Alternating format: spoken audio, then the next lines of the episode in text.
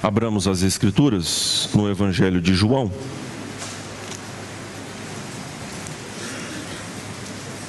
No capítulo de número 16. Com a graça do Senhor, vamos assim finalizar este capítulo.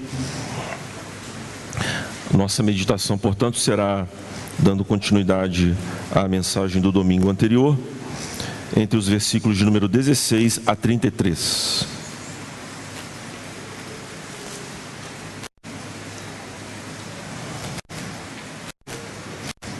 Evangelho de João, capítulo 16, versículos de 17 a 33. 16 a 33. Assim diz o Senhor, meus irmãos. Mais um pouco e já não me verão. Pouco mais e me verão de novo. Alguns dos seus discípulos disseram uns aos outros: O que ele quer dizer com isso? Mais um pouco e não me verão? E um pouco mais e me verão de novo? E porque vou para o Pai? E perguntavam: Que quer dizer um pouco mais? Não entendemos o que ele está dizendo.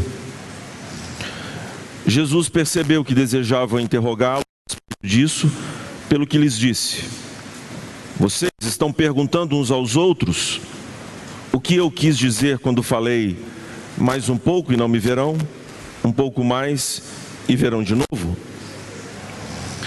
Digo-lhes que certamente vocês chorarão e se lamentarão, mas o mundo se alegrará.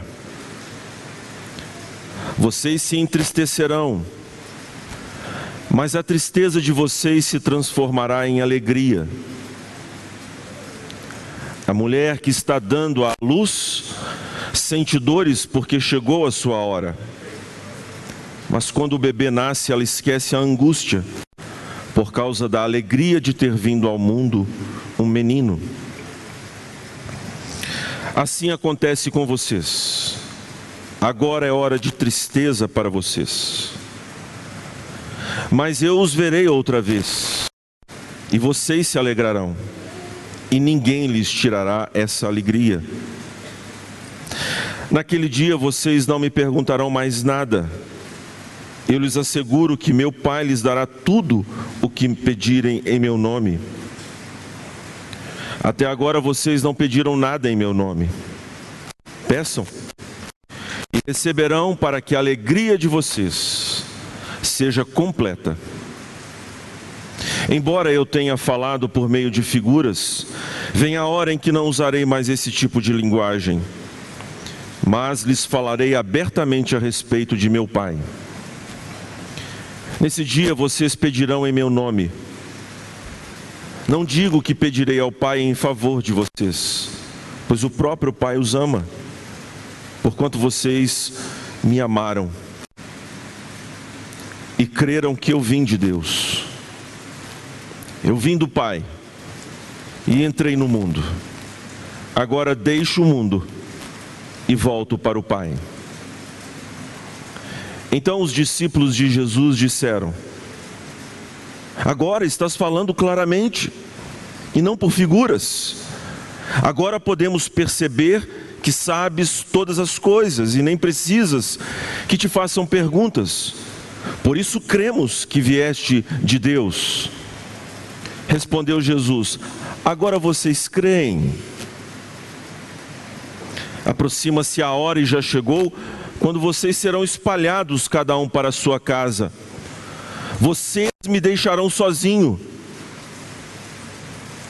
Mas eu não estou sozinho, pois meu Pai está comigo. Eu lhes disse essas coisas para que em mim vocês tenham paz.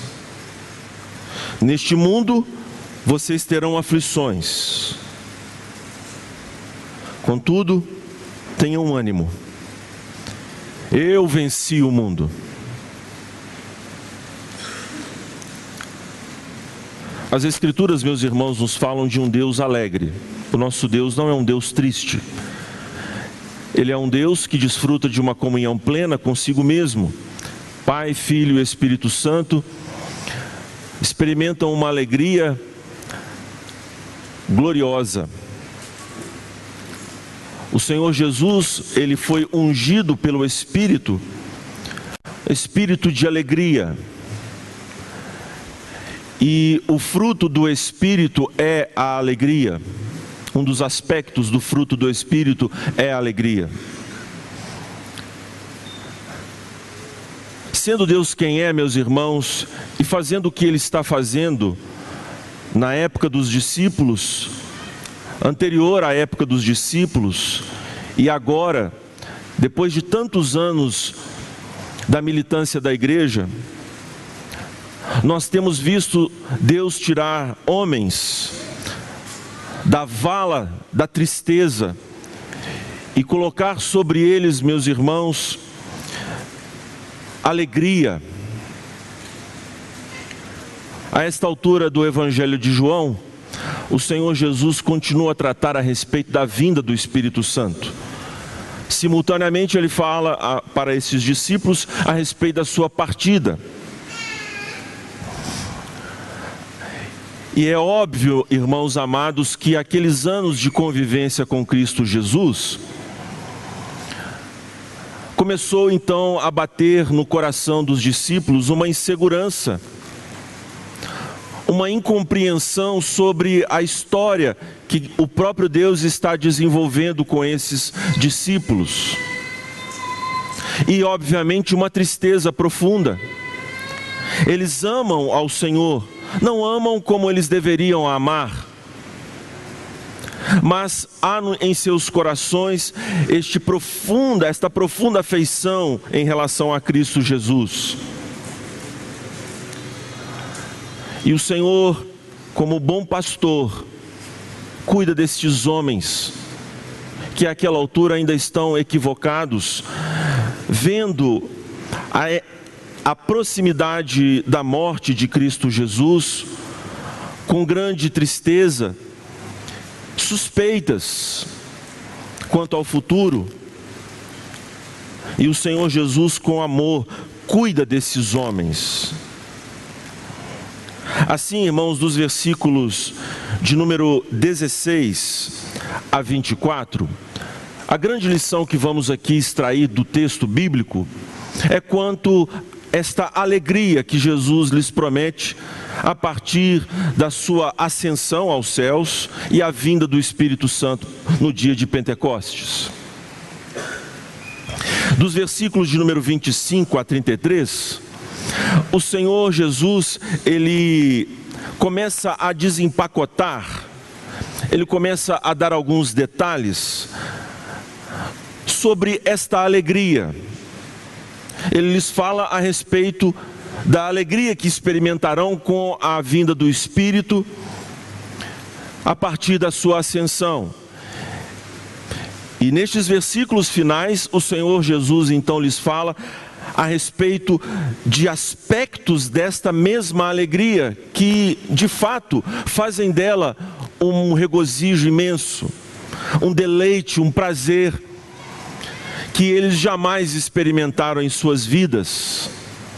E que a partir deste momento, com a vinda do Espírito, eles com certeza experimentarão. E não apenas eles, obviamente, mas todos nós que estamos aqui. E eu quero já de antemão elencar quais são esses aspectos desta alegria que a tornam tão deleitosa, tão prazerosa para os seus discípulos.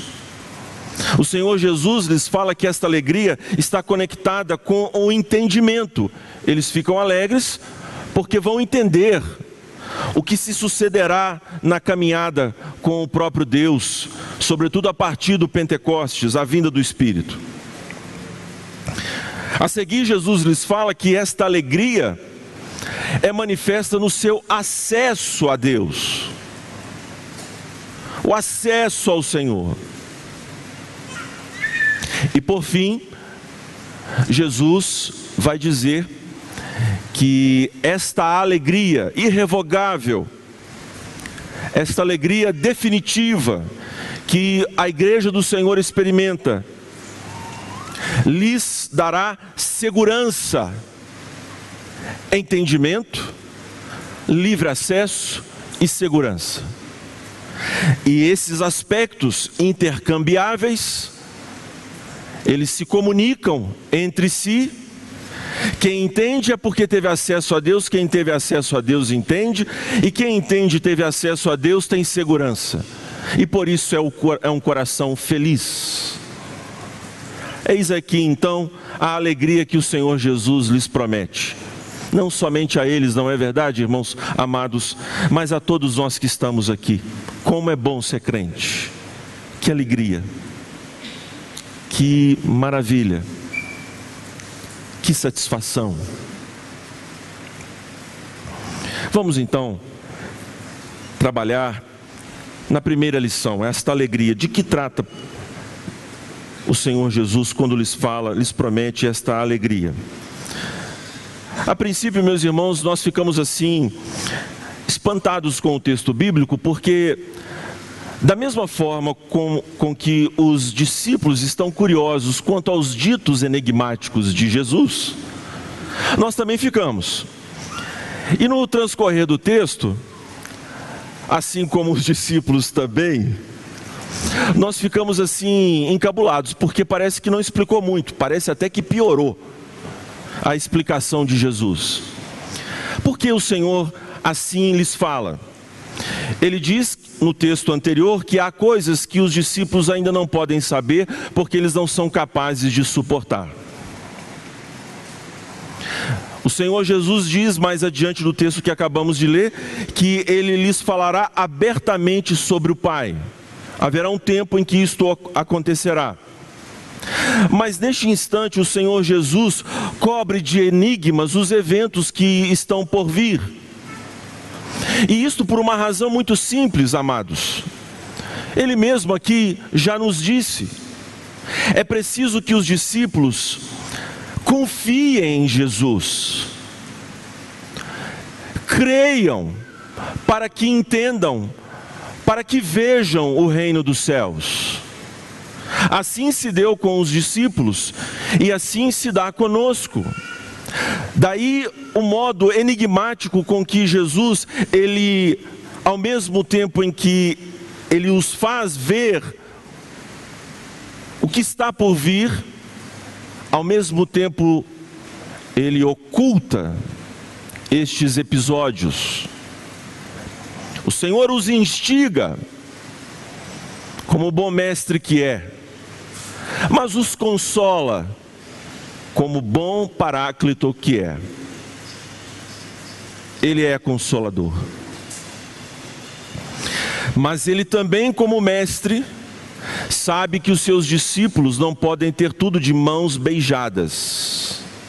É preciso que eles creiam, confiem, por isso, este modo do Senhor Jesus se referir ao que vai, estar, que vai acontecer adiante, um pouco e já não me verão. É óbvio que ele está falando a respeito da sua morte. O mais enigmático vem a seguir: um pouco mais e me verão de novo. Será que Jesus está a tratar a respeito da sua segunda vinda? Será que o Senhor Jesus está a tratar especificamente a respeito da sua ressurreição? Então ele morre na cruz e ressuscita, e os discípulos então podem estar com ele novamente. Bom, parece que não é exatamente essas duas coisas. É óbvio que ele já disse a respeito da sua morte. Mas os discípulos ficam confusos porque ele lhes fala que vai para o Pai.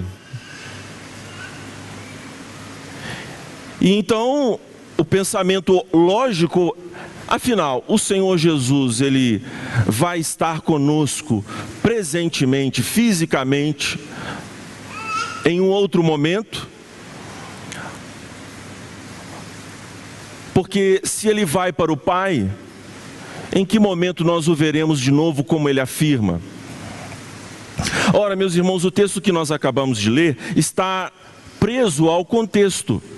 E o que o Senhor Jesus vem tratando mais pormenorizadamente no capítulo 16 é justamente sobre a vinda do Espírito. e este ministério do Espírito Santo. Por isso nós entendemos que ainda que a exaltação de Jesus, a sua ascensão aos céus, esteja diretamente conectada ao episódio da morte e ressurreição, o que o Senhor Jesus está tratando aqui é sobre este Cristo exaltado, que uma vez assentado à destra do Pai, lhes envia o Espírito Santo. Esses episódios da morte e da ressurreição estão implicados em tudo que Jesus fala. Não há como fugir disto. No entanto, ele especificamente está tratando. No capítulo 16, quero lhes relembrar, no versículo 8 Quando ele vier, convencerá o mundo do pecado, da justiça e do juízo. O Senhor Jesus então convence os seus discípulos de que a sua vinda é a sua partida é benéfica para a vinda do Espírito Santo. Ela é benéfica neste sentido. É bom que ele vá. Porque se ele não for, o Espírito não virá para vós outros. Aqui apenas um parêntese, é óbvio que o Senhor Jesus não está pensando num espírito que não tem a ver com a eternidade. É óbvio, ele é o espírito eterno. O Espírito Santo já está no mundo. Mas há o, o, que Jesus se refere é um ministério específico do Espírito que, a partir da ascensão do Redentor, toma um formato diferente, distinto daquele que outrora os israelitas experimentavam. Trata-se de uma operação mais íntima do Espírito e mais abrangente quanto ao alcance. Não apenas os israelitas estão incluídos nessas promessas messiânicas, mas todas as gentes. Que isto fique claro no coração dos irmãos, porque, vez por outra, nos deparamos com aqueles irmãos que, infelizmente, ainda entendem, devido à influência pentecostal que está saturada a nossa atmosfera evangelicalesca, de que o Espírito Santo não era dado aos crentes do Antigo Testamento e apenas a alguns personagens. Isto é uma bobagem. Quem não tem o Espírito de Cristo, esse tal não é dele. Então, todos os crentes do Antigo Testamento tinham, desfrutavam do Espírito, mas não como nós hoje desfrutamos. O Senhor Jesus então lhes mostra que é a respeito desta vinda do Espírito que ele está tratando. E o Senhor Jesus começa então no versículo de número 20, veja: Digo-lhes que certamente vocês chorarão e se lamentarão em relação à sua morte. Mas o mundo se alegrará. Mundo aqui neste contexto é um mundo antagônico a Jesus. Matamos o rei, Matamos aquele que nos ameaça politicamente e aquele que nos ameaça em termos de liderança religiosa. Assim, os gentios, as autoridades romanas e os judeus, os fariseus e saduceus, ambos mancomunados e estes também em aliança com os gentios, tramam contra o redentor o redentor é traído por Judas e então o mundo se alegra, como se os seus feitos, de fato, uma vez executados, demonstram a vitória das trevas sobre a luz. Nós sabemos que Deus está no controle de tudo isso, meus irmãos, e mesmo quando os homens se colocam contra Deus, eles se colocam a favor de Deus visto que o Senhor tem este poder de canalizar a maldade, fazer com que ela opere favoravelmente aos seus planos poderosos, tornando o mal em bênção. Tudo providencialmente governado por Ele. O Senhor Jesus, então, ele efetivamente entrega a sua vida para reavê-la, mas isso através do instrumento da maldade. Para ficar claro, irmãos, que Deus tem poder sobre todas as hostes do mal e sobre todo agente humano que se coloca contrário ao seu reino. Então, num primeiro momento, olhando todo este cenário triste, Os discípulos rendidos à aparência deste mundo e os feitos da maldade se entristecem. Se entristecem porque não compreendem o que está sendo desenrolado, de que o Messias deveria ser entregue pelo desígnio de Deus, a fim de ser martirizado, morto. Irmãos, muitas vezes nós agimos da mesma maneira as circunstâncias que muitas vezes cruzam as nossas vidas, circunstâncias tristes, que nos fazem verter muitas lágrimas. A princípio, nós não compreendemos estes infortúnios. Há como que uma cisão, uma ruptura que nos incomoda, seja quando os nossos negócios não vão bem, seja quando a nossa saúde decai, seja quando Deus tira de nós pessoas que tanto amamos através de um acidente trágico ou qualquer outra circunstância triste. É triste mesmo e cabe a todos nós lamentar. No entanto, irmãos, temos a promessa de Deus e esta ação do Senhor, esta promessa do Senhor, se fez clara na vida do Messias e assim em toda a biografia dos santos. Tudo absolutamente tudo contribui para o nosso bem.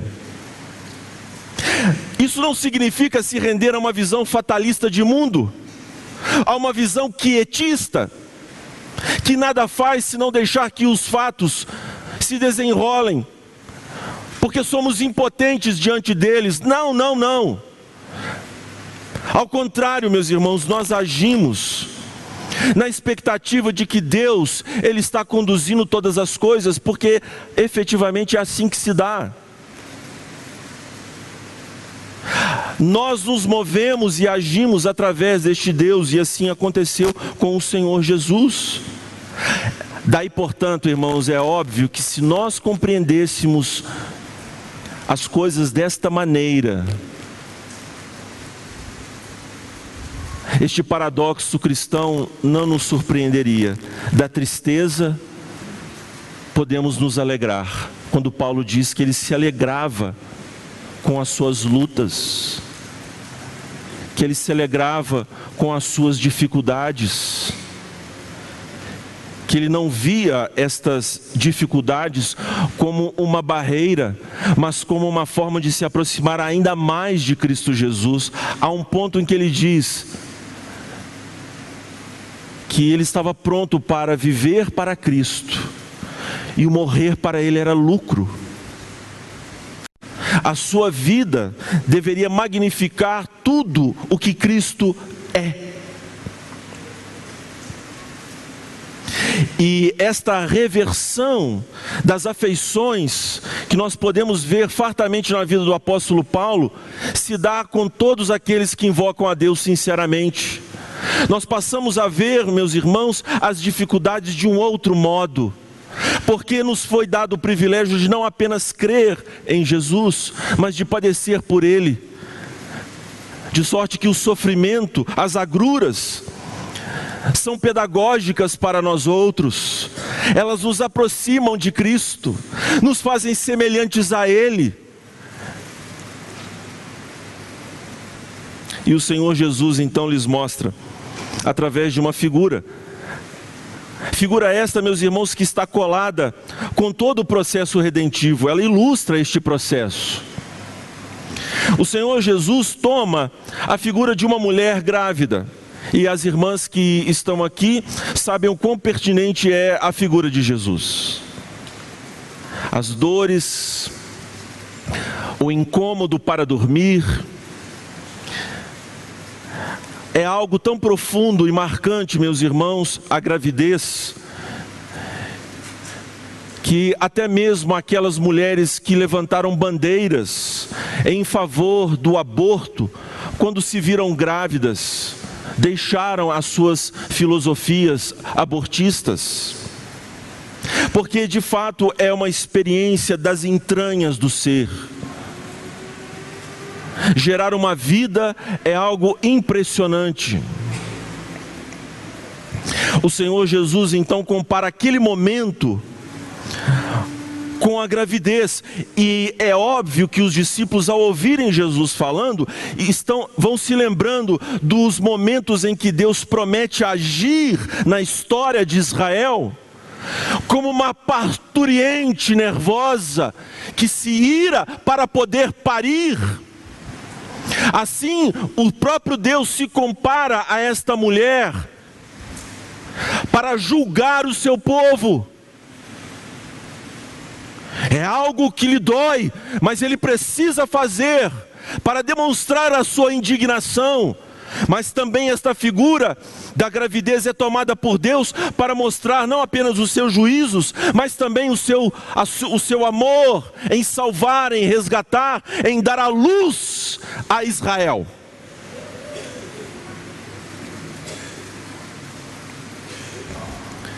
De lhe comunicar vida da mesma sorte, meus irmãos, nós vamos observar o apóstolo Paulo falando com os Gálatas nestes mesmos termos.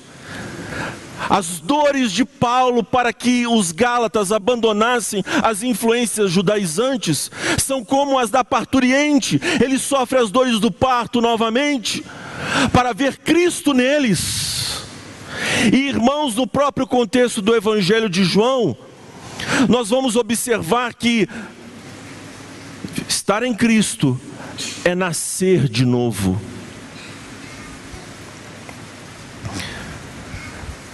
Então, aquilo que está para acontecer escatologicamente, a morte de Jesus, a sua ressurreição, a sua exaltação, é um momento que a princípio parece triste, mas na verdade, meus irmãos, ele está em conformidade com os planos de Deus e por isso nós devemos nos alegrar.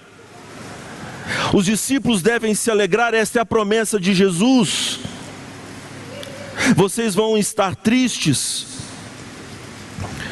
mas no versículo 23, naquele dia vocês não me perguntarão mais nada, isto é, vocês entenderão todas as coisas.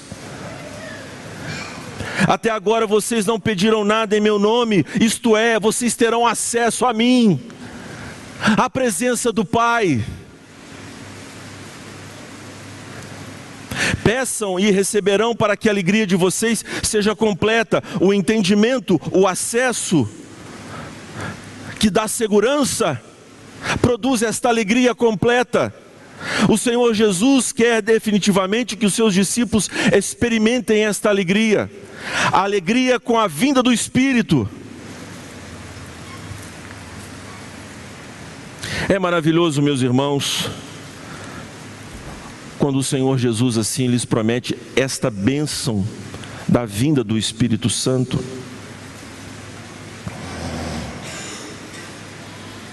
Eu lhes asseguro que meu Pai lhes dará tudo o que pedirem em meu nome.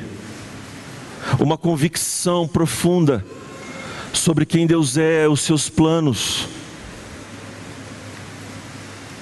o modo como Ele age. Esta alegria, irmãos, está diretamente ligada aos mandamentos do Senhor.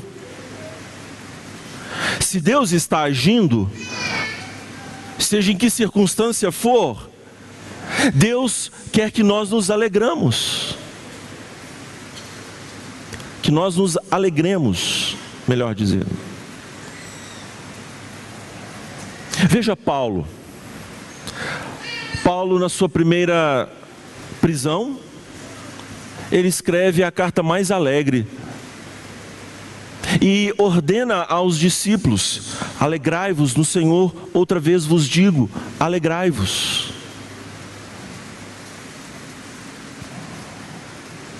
O apóstolo Paulo, quando ensina aos Gálatas, meus irmãos, sobre o fruto do Espírito, lhes fala a respeito da alegria então nós temos uma ordem divina que está presente, meus irmãos, de maneira muito poderosa nos Salmos. Deixe-me ler aqui apenas um, alguns deles. Salmo 95: Venham, cantemos ao Senhor com alegria. É um imperativo, convocação pública para o povo, o povo de Deus se apresentar para adorar a Deus e cantar louvores a Ele e com alegria. Salmo 96: Cantem ao Senhor o novo cântico, cantem ao Senhor todos os habitantes da terra, cantem ao Senhor, bendigam o seu nome, cada dia proclamem a sua salvação. Salmo 97: O Senhor reina, exulte a terra e alegrem-se as regiões costeiras distantes. É para cantar, é para se alegrar. Irmãos, nós muitas vezes nos vemos presos a um tipo de conduta cristã que anula isso aqui que o Senhor Jesus quer oferecer ao seu povo. O fruto do Espírito, a vinda do Espírito, provoca no povo de Deus alegria sobre toda e qualquer circunstância. Esta é a glória da nova aliança é dar a eles aquilo que a lei formalmente obedecida não pode jamais oferecer a homem algum. É uma obediência seca, sem vida, mas quando Deus, pelo seu Espírito, opera dentro dos homens, ah, meus irmãos, ali está a alegria, o gozo, o prazer na obediência, mas não somente na obediência, o prazer no próprio Deus, a alegria no Senhor. É isto então que o Espírito, quando desce em Pentecostes, deixa os discípulos tomados de alegria, de satisfação. O Espírito é para eles o penhor da esperança que Cristo Jesus lhes, lhes garantiu, de que Ele voltaria um dia para buscá-los para Ele mesmo. É a presença do próprio Jesus entre eles e é, meus irmãos, em um certo sentido, mais gloriosa do que a própria visão mesma de Jesus. É isso que o, o Senhor quer fazer com que eles entendam. Porque não basta apenas ver, muitos viram, mas é preciso compreender quem Cristo é.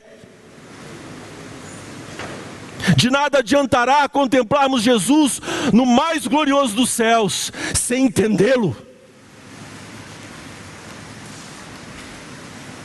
É impossível amá-lo sem a compreensão do seu espírito. E isso deve nos alegrar, meus irmãos. Com alegria indizível, embora não tendo visto, nós o amamos.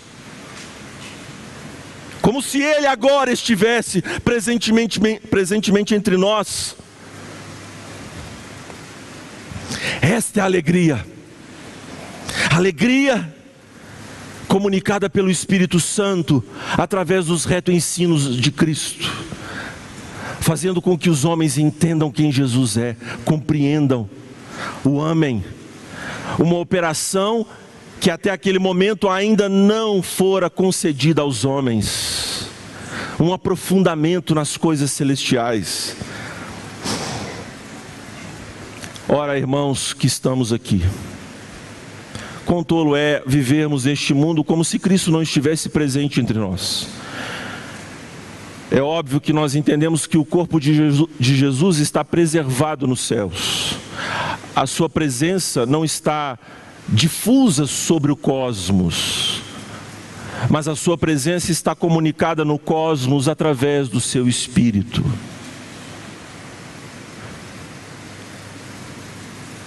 Então, nós vivemos neste mundo com a presença doce do Espírito entre nós que nos fala a respeito de Cristo Jesus, que nos faz amar o Redentor, obedecê-lo.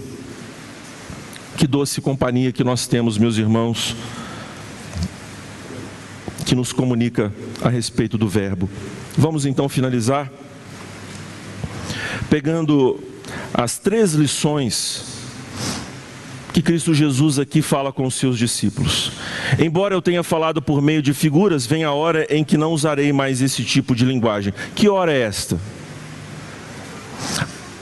Mas lhes falarei abertamente a respeito de meu Pai. Será na época da ressurreição? Será na época da ascensão? Irmãos, precisamente está na ascensão, porque observe o versículo 13, atente para isso do capítulo 16.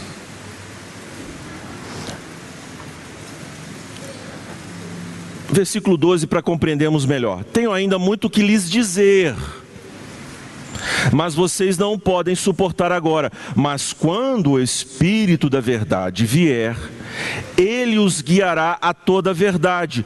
Não falará de si mesmo, falará apenas o que ouvir e lhes anunciará o que está por vir.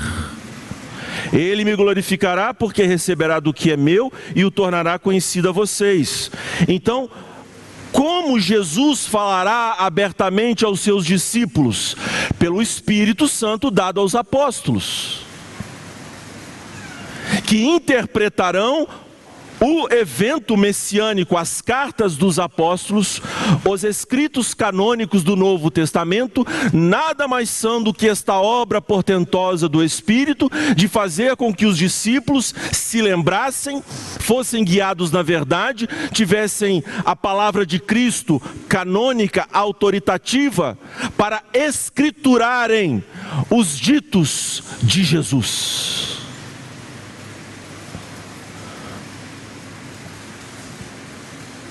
Nesse dia vocês pedirão em meu nome.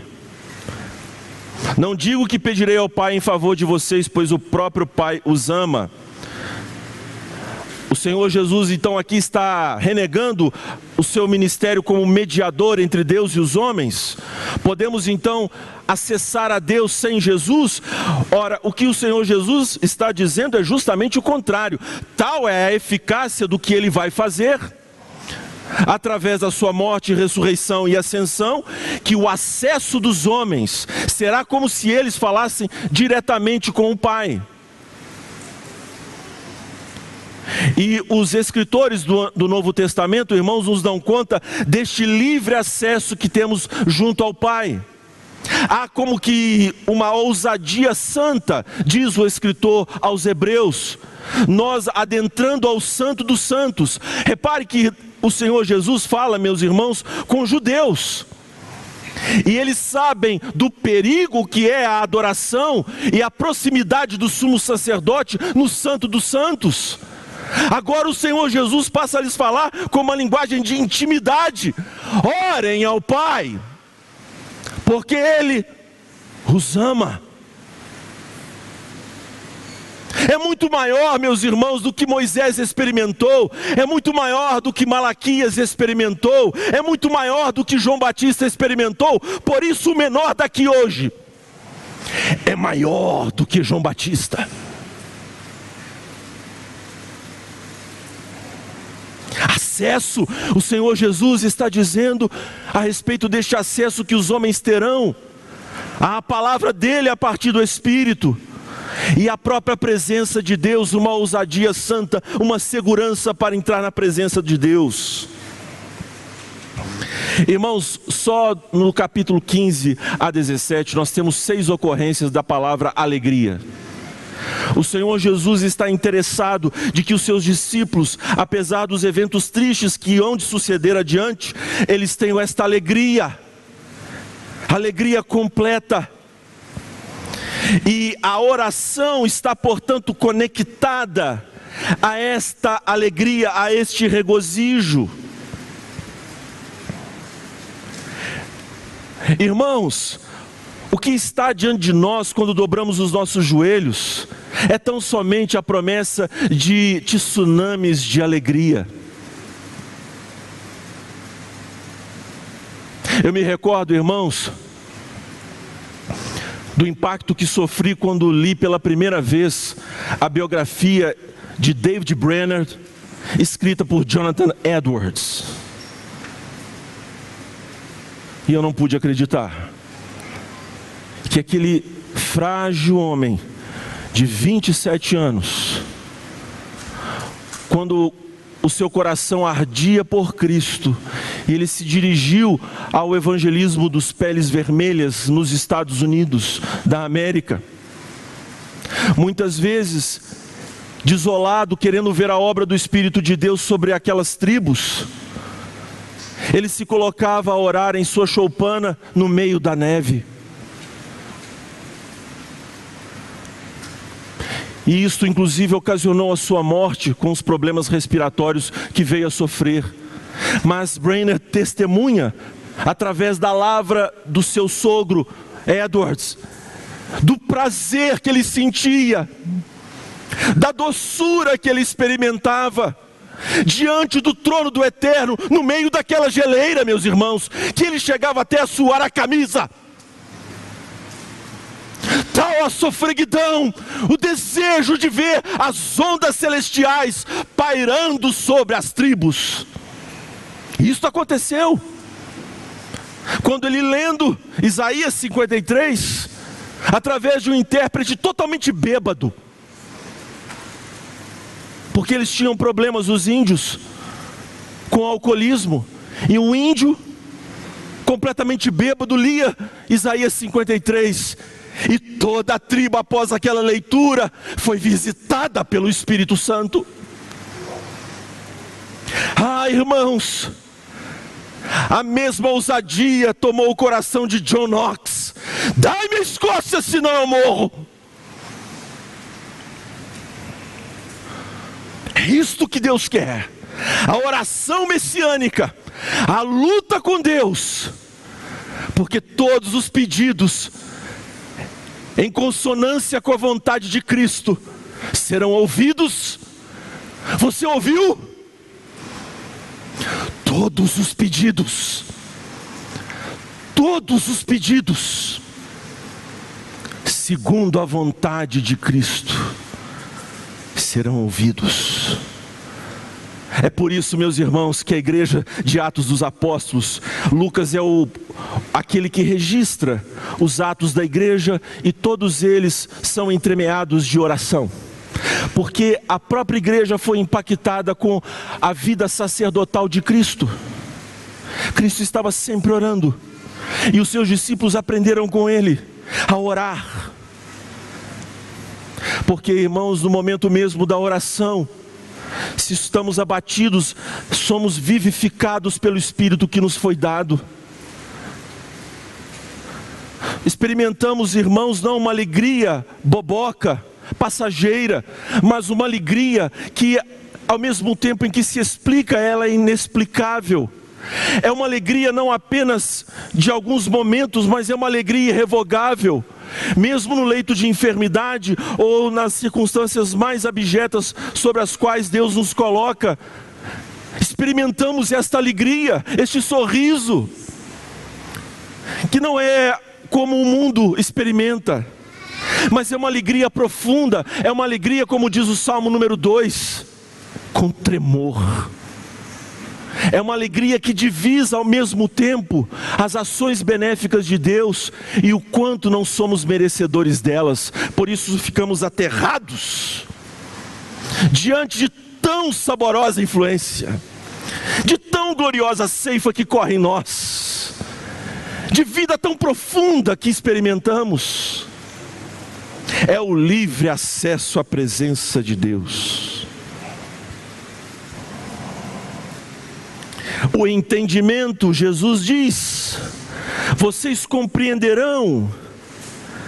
Paulo vai começar a sua carta aos Efésios, mostrando que suplica a Deus a favor deles, para que os seus olhos do entendimento sejam iluminados.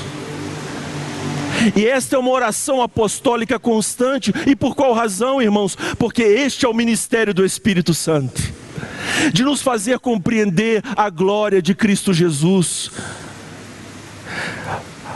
A nova aliança, meus irmãos, diz que Deus colocaria o seu espírito dentro de nós e que imprimiria as suas leis na nossa mente. Você percebe que a habitação do Espírito está conectada com a mente de Cristo em nós. Não fomos lobotomizados, mas renovada a nossa mente pela iluminação do Espírito Santo. E agora temos a compreensão, por isso, irmãos amados, a esta altura não há desculpa para nós. Nós precisamos orar mais. Pastor, mas eu não sinto vontade. O fato de você admitir que não tem vontade, que precisa ter, já é Deus operando em você. E quando você dobra o seu joelho, a eficácia não é do seu esforço, mas é a glória do Espírito Santo em nós, que triunfa sobre a nossa maldade, a nossa negligência. Pastor, então eu vou ficar esperando. Sim, você vai falar essa miséria. Você vai optar por essa visão que tenta a Deus. Ao invés de dinamizar a ação do Espírito, você vai dizer isso. Se não vai verbalizar, vai praticar essa negligência. Mas mesmo assim, Deus vencerá. Deus vencerá.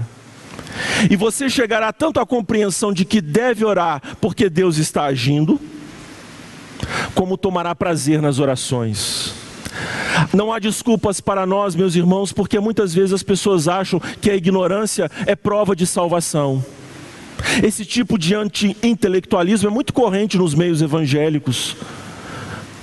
Mas Paulo ora aos Colossenses para que eles cresçam e sejam transbordados pelo Espírito de Deus, para que eles se tornem, para que eles ajam de forma digna ao Evangelho.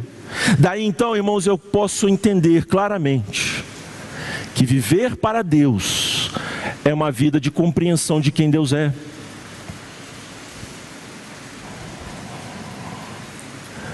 Ame a escola dominical. Muitos irmãos aqui dão fora. Eu não sei porquê. Às vezes é um compromisso, é justificado, mas fale para os seus líderes, porque tem uma turma aí que foge do ensino bíblico. Foge não, meu filho. Foge não.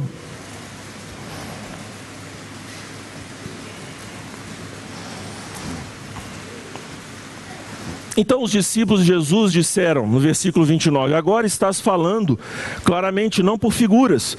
Veja que tolice dos discípulos. Jesus diz que vai vir a hora em que ele falará abertamente, e eles já acham que é aquele momento ali. e os discípulos falam que creem que Jesus sabe todas as coisas. A confissão é correta, mas ainda precária quanto ao entendimento completo. E por quê? Porque não é a hora. Então Jesus fala em tom de ironia: Ah, agora vocês creem. Mas sabe de uma coisa? É fajuto que vocês estão falando, porque vocês vão dar linha. Vocês vão, ó, fugir. Vocês vão me deixar sozinhos. Mas Jesus, o que faz? Eu lhes disse essas coisas para que em mim vocês tenham paz. Que coisas ele disse? Sobre a vinda do Espírito, que produzirá livre acesso, que produzirá entendimento e, portanto, paz, segurança. Eu venci o mundo. O Senhor Jesus é vencedor e por isso nós somos mais do que vencedores por meio de Cristo Jesus. A segurança que nós desfrutamos, meus irmãos, não nos pertence, mas pertence ao próprio Senhor, que conduz o seu povo a despeito, meus irmãos, muitas vezes das nossas negligências, dos nossos abandonos, Assim se deu com os apóstolos, mas poderoso foi Cristo Jesus para reuni-los de volta, trazê-los. Não foi só Judas que negou ao Senhor. Leia depois o texto bíblico com calma, compare os eventos e você vai ver que todos abandonaram Jesus, conforme esta palavra que ele acabou de dizer: vocês se dispersarão. Contudo, tenham ânimo, eu venci o mundo. Irmãos, a nossa vida aqui é muito curta, é muito breve. Qual de nós vai morrer hoje? Ah, nenhum, pastor. Sim. Qual bola de cristal você foi? Em qual momento da nossa vida nós vamos deixar esta vida definitivamente. Já viu aquelas pessoas num prédio tomado de chamas? E elas ficam tentando se pendurar, gritando desesperadas, algumas chamas vindo sobre os seus corpos, e elas não suportam de desespero e se atiram lá embaixo. Assim são os homens, irmãos, diante do vale de lágrimas que nós estamos. O mundo de aflições, aqui não cabe lugar para a teologia do coaching, teologia idiota, sobretudo mentirosa.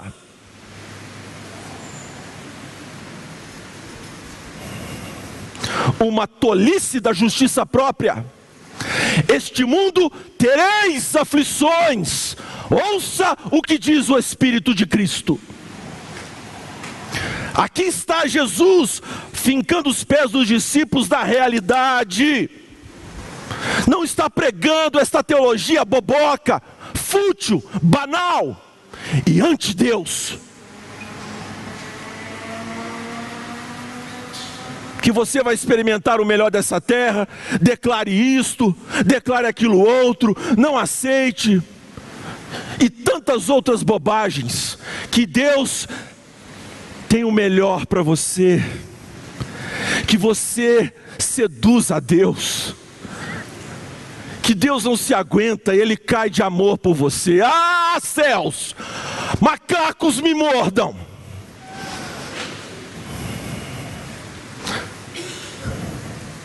Neste mundo tereis aflições, mas o grande vencedor quer nos fazer triunfar, meus irmãos, não como esses ímpios se segurando nessas cordas bambas, nessas estacas todas cheias de chamas, que vão se pulverizando à medida que o fogo avança. Não, Ele não quer as viagens, que nós nos seguremos nas viagens. Se Deus tirar as suas viagens. Não, pastor, ainda dá. E se Deus tirar a sua saúde? Não, pastor, ainda dá. E se Deus tirar a sua esposa? Irmãos, o cristianismo, se ele não nos é útil para enfrentamento dessas situações, ele nada presta a não ser, ser pisado e desprezado pelos homens. O cristianismo nos é útil e muito mais do que isso, ele é glorioso justamente porque nos oferece essa esperança maravilhosa de vitória de vitória, o apóstolo Paulo, quando estava então na sua segunda prisão, abandonado pela igreja de uma maneira geral, ele se declara completamente sugado, as suas forças exauriram devido ao seu ministério tão intenso. E ele diz agora: a coroa me aguarda, o justo juiz completei a carreira, guardei a fé. Irmãos, se o seu casamento não vai bem, se o seu trabalho não vai bem, faça dessas coisas, qualquer que sejam elas, das circunstâncias da sua vida, um meio para se aproximar de Jesus. E não vença apenas a circunstância, pois pode ser o caso de que Deus não nos dê a vitória. De que vitória Jesus está falando? É que, independente dessas coisas, nós continuamos amando a Cristo, porque ao final da corrida, quem nos espera de braços abertos? É Jesus. O lucro é Ele, a vitória é Ele. E se Ele não está no final para nos colocar a sua medalha, nos colocar no pódio com Ele, não vale corrida alguma e não é vitória de espécie alguma. A vitória, meus irmãos, contra o ódio, a mágoa, perdoar os seus inimigos e prosseguir em sua caminhada. A vitória não apenas do caráter, mas a vitória de quem ama, quem não tem caráter a vitória sobre a nossa carne, o mundo e o diabo. Vitória, segurança, É isso que temos em Cristo Jesus que Ele te diz hoje, para que você tenha paz nele. Tenha paz nele. Tenha paz nele.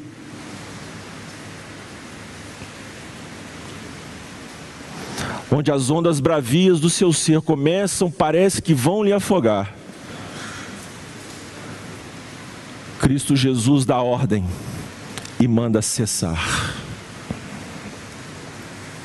Quero convidar os presbíteros para que se aproximem a fim de nós servirmos a mesa do Senhor.